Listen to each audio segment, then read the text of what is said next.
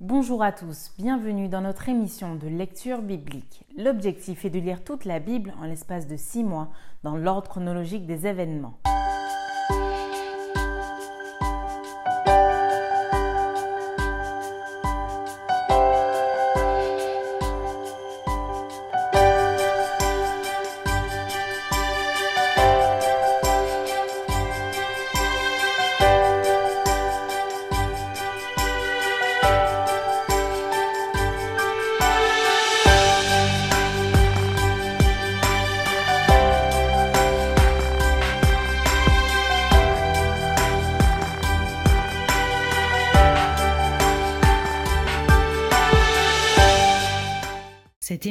Est proposée par l'Église adventiste du 7e jour d'Évry. Si vous voulez suivre ce plan, vous pouvez cliquer sur le lien dans la description. N'hésitez pas à vous abonner à notre chaîne Évry Adventiste afin de recevoir toutes les nouvelles vidéos de lecture. Et n'hésitez pas à poser toutes vos questions dans les commentaires. Aujourd'hui, nous lirons le livre de Romains du chapitre 4 à 10. Romains chapitre 4. Que dirons-nous donc qu'Abraham, notre Père, a obtenu selon la chair? Si Abraham a été justifié par les œuvres, il a sujet de se glorifier, mais non devant Dieu. Car que dit l'Écriture? Abraham crut à Dieu, et cela lui fut imputé à justice. Or, à celui qui fait une œuvre, le salaire est imputé, non comme une grâce, mais comme une chose due.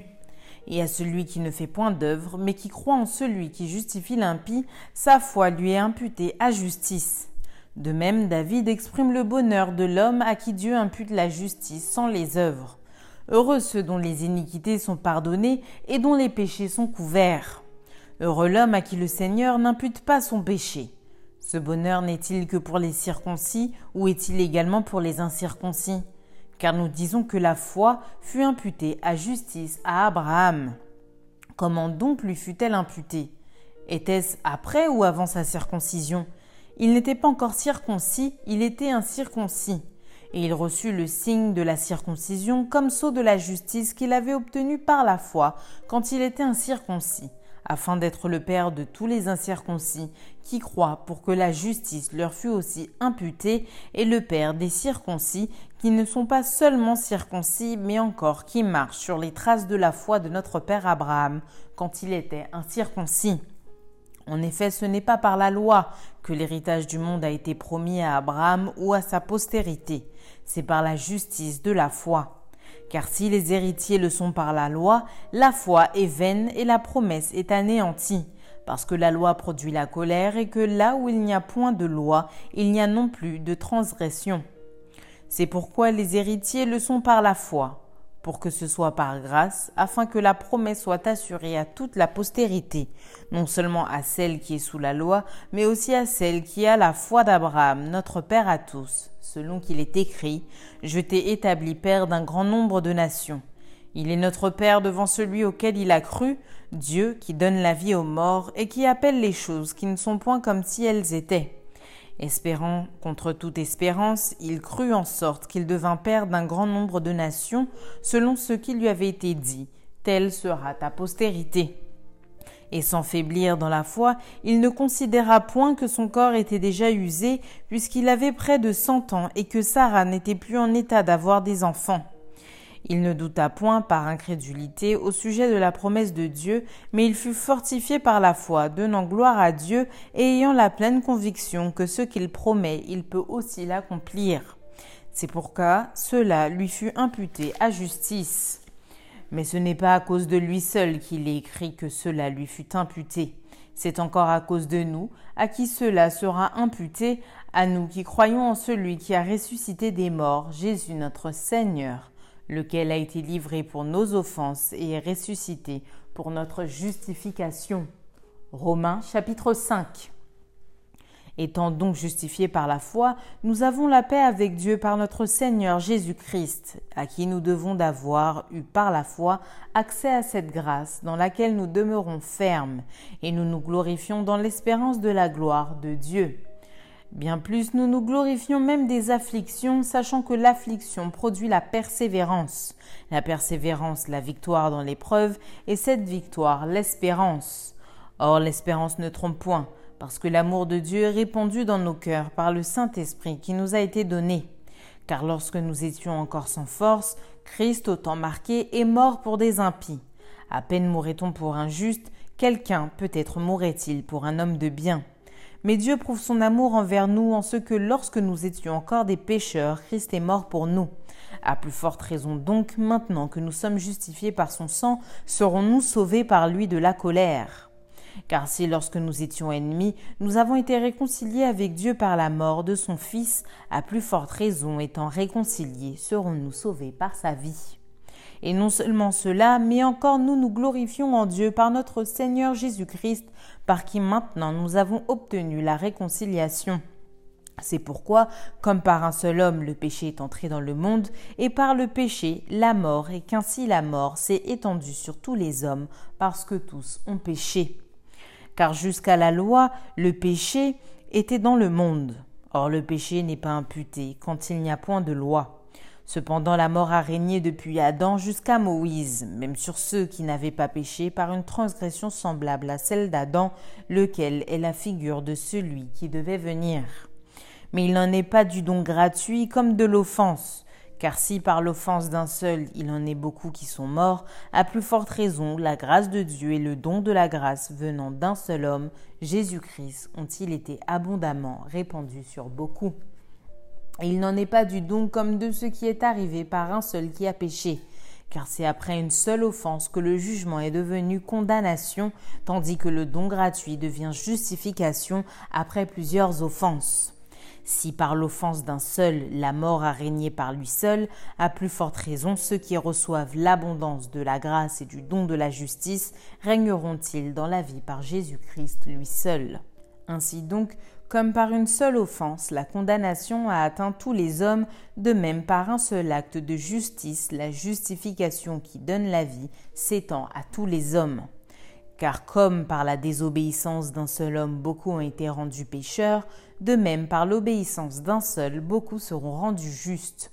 Or la loi est intervenue pour que l'offense abondât, mais là où le péché a abondé, la grâce a surabondé, afin que comme le péché a régné par la mort, ainsi la grâce régna par la justice pour la vie éternelle, par Jésus-Christ notre Seigneur. Romains chapitre 6 Que dirons-nous donc? Demeurerions-nous dans le péché afin que la grâce abonde? Loin de là. Nous qui sommes morts au péché, comment vivrions-nous encore dans le péché? Ignorez-vous que nous tous qui avons été baptisés en Jésus-Christ, c'est en sa mort que nous avons été baptisés? Nous avons donc été ensevelis avec lui par le baptême en sa mort, afin que comme Christ est ressuscité des morts par la gloire du Père, de même nous aussi nous marchions en nouveauté de vie. En effet, si nous sommes devenus une même plante avec lui, par la conformité à sa mort, nous le serons aussi par la conformité à sa résurrection, sachant que notre vieil homme a été crucifié avec lui afin que le corps du péché fût détruit, pour que nous ne soyons plus esclaves du péché, car celui qui est mort est libre du péché. Or si nous sommes morts avec Christ, nous croyons que nous vivrons aussi avec lui. Sachant que Christ ressuscité des morts ne meurt plus, la mort n'a plus de pouvoir sur lui. Car il est mort, et c'est pour le péché qu'il est mort une fois pour toutes. Il est revenu à la vie, et c'est pour Dieu qu'il vit. Ainsi vous-même regardez-vous, comme mort au péché et comme vivant pour Dieu en Jésus-Christ. Que le péché ne règne donc point dans votre corps mortel, et n'obéissez pas à ses convoitises. Ne livrez pas vos membres au péché comme des instruments d'iniquité, mais donnez-vous vous-même à Dieu comme étant vivants de mort que vous étiez, et offrez à Dieu vos membres comme des instruments de justice. Car le péché n'aura point de pouvoir sur vous, puisque vous êtes non sous la loi, mais sous la grâce. Quoi donc Pécherions-nous parce que nous sommes non sous la loi, mais sous la grâce? Loin de là. Ne savez-vous pas qu'en vous livrant à quelqu'un comme esclave pour lui obéir, vous êtes esclave de celui à qui vous obéissez, soit du péché qui conduit à la mort, soit de l'obéissance qui conduit à la justice? Mais grâce soit rendue à Dieu de ce que, après avoir été esclave du péché, vous avez obéi de cœur à la règle de doctrine dans laquelle vous avez été instruit. Ayant été affranchi du péché, vous êtes devenu esclave de la justice. Je parle à la manière des hommes à cause de la faiblesse de votre chair. De même donc que vous avez livré vos membres comme esclaves à l'impureté et à l'iniquité, pour arriver à l'iniquité, ainsi maintenant livrez vos membres comme esclaves à la justice, pour arriver à la sainteté. Car lorsque vous étiez esclaves du péché, vous étiez libres à l'égard de la justice. Quels fruits portiez-vous alors? Des fruits dont vous rougissez aujourd'hui, car la fin de ces choses, c'est la mort. Mais maintenant, étant affranchis du péché et devenus esclaves de Dieu, vous avez pour fruit la sainteté et pour fin la vie éternelle. Car le salaire du péché, c'est la mort, mais le don gratuit de Dieu, c'est la vie éternelle en Jésus-Christ notre Seigneur. Romains chapitre 7 Ignorez-vous, frères, car je parle à des gens qui connaissent la loi, que la loi exerce son pouvoir sur l'homme aussi longtemps qu'il vit? Ainsi, une femme mariée est liée par la loi à son mari tant qu'il est vivant. Mais si le mari meurt, elle est dégagée de la loi qui la liée à son mari. Si donc du vivant de son mari elle devient la femme d'un autre homme, elle sera appelée adultère. Mais si le mari meurt, elle est affranchie de la loi, de sorte qu'elle n'est point adultère en devenant la femme d'un autre. De même, mes frères, vous aussi, vous avez été, par le corps de Christ, mis à mort en ce qui concerne la loi, pour que vous apparteniez à un autre, à celui qui est ressuscité des morts, afin que nous portions les fruits pour Dieu. Car lorsque nous étions dans la chair, les passions des péchés provoqués par la loi agissaient dans nos membres, de sorte que nous portions des fruits pour la mort. Mais maintenant, nous avons été dégagés de la loi, étant morts à cette loi sous laquelle nous étions retenus, de sorte que nous servons dans un esprit nouveau et non selon la lettre qui a vieilli. Que dirons-nous donc? La loi est-elle péché? Loin de là, mais je n'ai connu le péché que par la loi, car je n'aurais pas connu la convoitise si la loi n'eût dit Tu ne convoiteras point. Et le péché, saisissant l'occasion, produisit en moi par le commandement toutes sortes de convoitises, car sans loi, le péché est mort. Pour moi, étant autrefois sans loi, je vivais, mais quand le commandement vint, le péché reprit vie, et moi je mourus. Ainsi le commandement qui conduit à la vie se trouva pour moi conduire à la mort. Car le péché saisissant l'occasion me séduisit par le commandement et par lui me fit mourir. La loi donc est sainte et le commandement est saint, juste et bon. Ce qui est bon a-t-il donc été pour moi une cause de mort? Loin de là. Mais c'est le péché, afin qu'il se manifestât comme péché en me donnant la mort par ce qui est bon, et que par le commandement il devint condamnable au plus haut point. Nous savons en effet que la loi est spirituelle, mais moi je suis charnel, vendu au péché, car je ne sais pas ce que je fais, je ne fais point ce que je veux, et je fais ce que je hais. Or si je fais ce que je ne veux pas, je reconnais par là que la loi est bonne. Et maintenant ce n'est plus moi qui le fais, mais c'est le péché qui habite en moi. Ce qui est bon, je le sais, n'habite pas en moi, c'est-à-dire dans ma chair. J'ai la volonté, mais non le pouvoir de faire le bien car je ne fais pas le bien que je veux, et je fais le mal que je ne veux pas. Et si je fais ce que je ne veux pas, ce n'est plus moi qui le fais, c'est le péché qui habite en moi. Je trouve donc en moi cette loi. Quand je veux faire le bien, le mal est attaché à moi, car je prends plaisir à la loi de Dieu selon l'homme intérieur. Mais je vois dans mes membres une autre loi, qui lutte contre la loi de mon entendement et qui me rend captif de la loi du péché qui est dans mes membres. Misérable que je suis, qui me délivrera du corps de cette mort? Grâce soit rendue à Dieu par Jésus-Christ notre Seigneur. Ainsi donc, moi-même, je suis par l'entendement esclave de la loi de Dieu, et je suis par la chair esclave de la loi du péché. Romains chapitre 8 Il n'y a donc maintenant aucune condamnation pour ceux qui sont en Jésus-Christ. En effet, la loi de l'esprit de vie en Jésus-Christ m'a affranchi de la loi du péché et de la mort car chose impossible à la loi, parce que la chair la rendait sans force. Dieu a condamné le péché dans la chair en envoyant à cause du péché son propre Fils dans une chair semblable à celle du péché, et cela afin que la justice de la loi fût accomplie en nous qui marchons non selon la chair, mais selon l'esprit. Ceux en effet qui vivent selon la chair s'affectionnent aux choses de la chair, tandis que ceux qui vivent selon l'esprit s'affectionnent aux choses de l'esprit. Et l'affection de la chair, c'est la mort, tandis que l'affection de l'esprit, c'est la vie et la paix. Car l'affection de la chair est inimitié contre Dieu parce qu'elle ne se soumet pas à la loi de Dieu et qu'elle ne le peut même pas. Or ceux qui vivent selon la chair ne sauraient plaire à Dieu. Pour vous, vous ne vivez pas selon la chair, mais selon l'Esprit, si du moins l'Esprit de Dieu habite en vous. Si quelqu'un n'a pas l'Esprit de Christ, il ne lui appartient pas. Et si Christ est en vous, le corps, il est vrai, est mort à cause du péché, mais l'Esprit est vie à cause de la justice.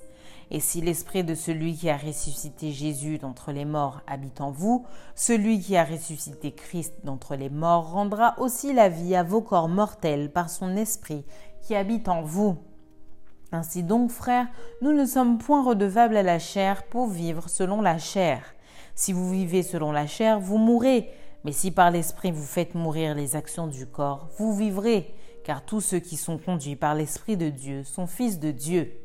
Et vous n'avez point reçu un esprit de servitude pour être encore dans la crainte, mais vous avez reçu un esprit d'adoption par lequel nous crions Abba, Père. L'Esprit lui-même rend témoignage à notre esprit que nous sommes enfants de Dieu. Or, si nous sommes enfants, nous sommes aussi héritiers, héritiers de Dieu et cohéritiers de Christ, si toutefois nous souffrons avec lui, afin d'être glorifiés avec lui. J'estime que les souffrances du temps présent ne sauraient être comparées à la gloire à venir, qui sera révélée pour nous. Aussi la création attend-elle avec un ardent désir la révélation des fils de Dieu, car la création a été soumise à la vanité, non de son gré, mais à cause de celui qui l'y a soumise, avec l'espérance qu'elle aussi sera affranchie de la servitude de la corruption pour avoir part à la liberté de la gloire des enfants de Dieu. Or nous savons que jusqu'à ce jour, la création tout entière soupire et souffre les douleurs de l'enfantement. Et ce n'est pas elle seulement, mais nous aussi qui avons les prémices de l'Esprit, nous aussi nous soupirons en nous-mêmes en attendant l'adoption, la rédemption de notre corps. Car c'est en espérance que nous sommes sauvés. Or l'espérance qu'on voit n'est plus espérance. Ce qu'on voit, peut-on l'espérer encore? Mais si nous espérons ce que nous ne voyons pas, nous l'attendons avec persévérance. De même aussi l'Esprit nous aide dans notre faiblesse, car nous ne savons pas ce qu'il nous convient de demander dans nos prières, mais l'Esprit lui-même intercède par des soupirs inexprimables. Et celui qui sonde les cœurs connaît quelle est la pensée de l'Esprit, parce que c'est selon Dieu qu'il intercède en faveur des saints. Nous savons du reste que toute chose concourt au bien de ceux qui aiment Dieu, de ceux qui sont appelés selon son dessein. Car ceux qu'il a connus d'avance, il les a aussi prédestinés à être semblables à l'image de son Fils, afin que son Fils fût le premier-né entre plusieurs frères. Et ceux qu'il a prédestinés, il les a aussi appelés, et ceux qu'il a appelés, il les a aussi justifiés, et ceux qu'il a justifiés, il les a aussi glorifiés. Que dirons-nous donc à l'égard de ces choses? Si Dieu est pour nous, qui sera contre nous? Lui qui n'a point épargné son propre Fils, mais qui l'a livré pour nous tous, comment ne nous donnera-t-il pas aussi toutes choses avec lui? Qui accusera les élus de Dieu? C'est Dieu qui justifie. Qui les condamnera? Christ est mort, bien plus il est ressuscité, il est à la droite de Dieu et il intercède pour nous. Qui nous séparera de l'amour de Christ? Sera-ce la tribulation ou l'angoisse, ou la persécution, ou la faim, ou la nudité, ou le péril, ou l'épée? Selon qu'il est écrit, c'est à cause de toi qu'on nous met à mort tout le jour, qu'on nous regarde comme des brebis destinées à la boucherie. Mais dans toutes ces choses, nous sommes plus que vainqueurs par celui qui nous a aimés, car j'ai l'assurance que ni la mort, ni la vie, ni les anges, ni les dominations, ni les choses présentes, ni les choses à venir, ni les puissances, ni la hauteur, ni la profondeur, ni aucune autre créature ne pourra nous séparer de l'amour de Dieu manifesté en Jésus-Christ notre Seigneur. Amen. Romains chapitre 9.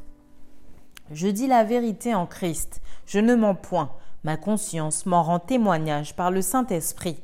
J'éprouve une grande tristesse et j'ai dans le cœur un chagrin continuel, car je voudrais moi-même être anathème et séparé de Christ pour mes frères, mes parents, selon la chair, qui sont israélites, à qui appartiennent l'adoption et la gloire, et les alliances et la loi, et le culte, et les promesses, et les patriarches, et de qui est issu, selon la chair, le Christ, qui est au-dessus de toutes choses. Dieu béni éternellement. Amen. Ce n'est point à dire que la parole de Dieu soit restée sans effet, car tous ceux qui descendent d'Israël ne sont pas d'Israël. Et pour être la postérité d'Abraham, ils ne sont pas tous ses enfants.